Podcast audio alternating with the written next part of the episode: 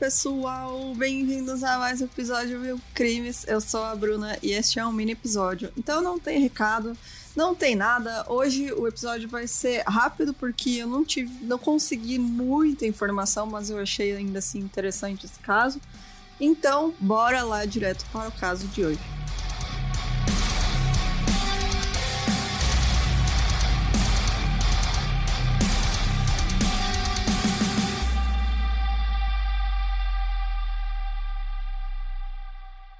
O Sibrand Jacobus Lodevicus Van Schur, conhecido como Louis Van Schur, ele nasceu em 1951 na África do Sul. Eu não consegui informação, na verdade, sobre a infância e adolescência dele, é, nem sobre o início da vida adulta. O que se sabe, eu consegui poucas notícias sobre esse caso, que realmente não tem muito registro público, justamente pela época em que aconteceu no, na África do Sul, na época do apartheid. Então, se tem registro, eles não liberam. E, enfim, ele é conhecido pelo número de vítimas que ele fez durante esses anos do regime do apartheid na África do Sul. E ele é conhecido como o serial killer mais prolífico do país. Ele trabalhou como policial e depois como segurança particular na cidade de East London. E foi como segurança que ele assassinou 39 pessoas a empresa que ele trabalhava era responsável pela segurança de comércios e propriedades que eram é, propriedades apenas de pessoas brancas, tá? Porque nos anos 80, né, como vocês sabem, no apartheid, pessoas negras não podiam ter é, propriedades, né?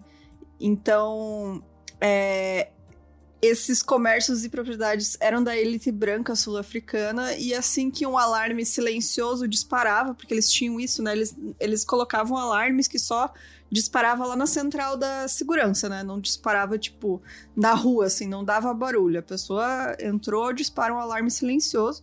E aí o Lewis ia até o local e chegando lá, ele atirava de 8 a 10 vezes em quem quer que estivesse presente. Não importa se a pessoa estava lá na frente do lugar só passando, se estava tentando entrar, se já tinha fugido, estava fugindo, enfim. Ele chegava lá e simplesmente matava quem ele via na frente.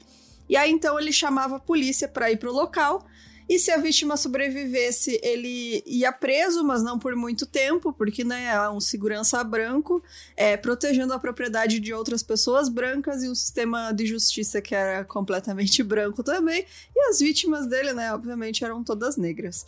Então, se morto, se a pessoa morria, o assassinato ia ocasionar apenas uma audiência de inquérito e um tribunal composto apenas por pessoas brancas. Algumas dessas pessoas estavam tentando roubar, claro, Outras eram apenas pedestres passando no, no local errado na hora errada. Mas todas elas tinham uma coisa em comum, porque todas elas eram pessoas negras. Sem exceção, o Luiz Van Schur admite ter atirado em pelo menos 100 pessoas no período em que trabalhou como segurança de 86 a 89. Então, sem exceção, todas essas pessoas eram negras. E no apartheid sul-africano, empregos e mínimas condições de vida eram negados à população negra, que muitas vezes não encontrava saída a não ser tentar sobreviver de pequenos furtos, né, dessa elite branca que prosperava. E aí a violência do Luiz foi possibilitada pela sociedade racista que não protestou enquanto as vítimas dele se amontoavam.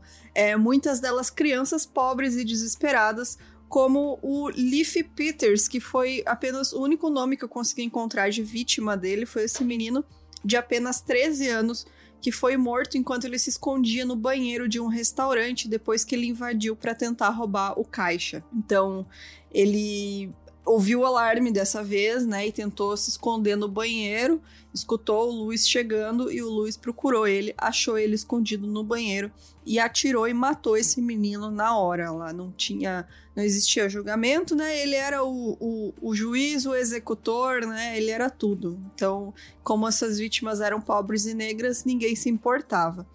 E aí foi apenas quando o regime segregacionista começou a desmoronar que jornalistas e membros de organizações de direitos humanos começaram a perceber o padrão de mortes e assassinatos deixados pelo Luiz, e aí ele finalmente foi preso. É, até então, né, tinha o apartheid, ninguém se importava com pessoas negras morrendo, e o cara fazia o que ele queria, né? Ele tava seguindo ordens, dizia ele, né? Ele afirma, inclusive, que os crimes dele não eram motivados por racismo, olha só. Ele estava apenas seguindo ordens de como ele foi treinado e protegendo a propriedade privada que ele havia sido contratado para proteger. E de acordo com a lei na época, ele também não tinha cometido nenhum crime aos olhos da justiça. Isso porque a lei dizia que se você você pode atirar em alguém que fosse suspeito de roubo e estivesse fugindo. Olha só, que interessante, né? Incrível como todos esses casos eram somente pessoas negras, né? E aí, no fim, ele foi preso realmente, mas ele foi condenado por apenas sete dos assassinatos e duas tentativas de homicídio de pessoas que conseguiram fugir. E ele recebeu uma sentença de 20 anos de prisão e cumpriu apenas 12 até ser solto em liberdade condicional.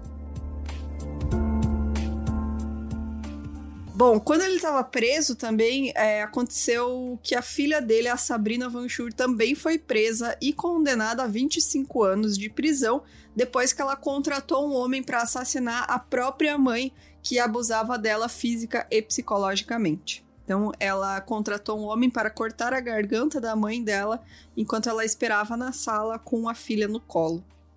E ele inicialmente disse que, quando, assim que ele saiu da prisão, né, que ele foi solto, o Luiz disse que não tinha nada a dizer às famílias das pessoas que ele tinha assassinado, mas ele acabou dizendo que queria seu perdão e ele disse o seguinte: Aos familiares e amigos das minhas vítimas, peço desculpas se minha ação causou alguma dor e desconforto. O cara literalmente mandou um desculpa qualquer coisa e ficou por isso mesmo. E, inclusive, é, na cidade que ele mora ainda lá, né, em East London, tem muita gente que vê ele como um herói. Que olha só, pessoas brancas hoje em dia estão sendo oprimidas porque elas não têm mais todos os direitos de oprimir as pessoas negras que elas tinham na, na época do apartheid. Então eles falam, é, ele é visto como, apesar das pessoas não reconhecerem ele, porque ele mudou bastante a aparência dele, ele tinha uma barba muito grande quando ele foi preso e tal. Ele era uma pessoa que é, era muito reconhecível, né, na época que ele foi preso. E aí quando ele foi solto, ele já tava bem diferente, tirou a barba. Então hoje em dia ele mora em uma fazenda com a sua quinta esposa.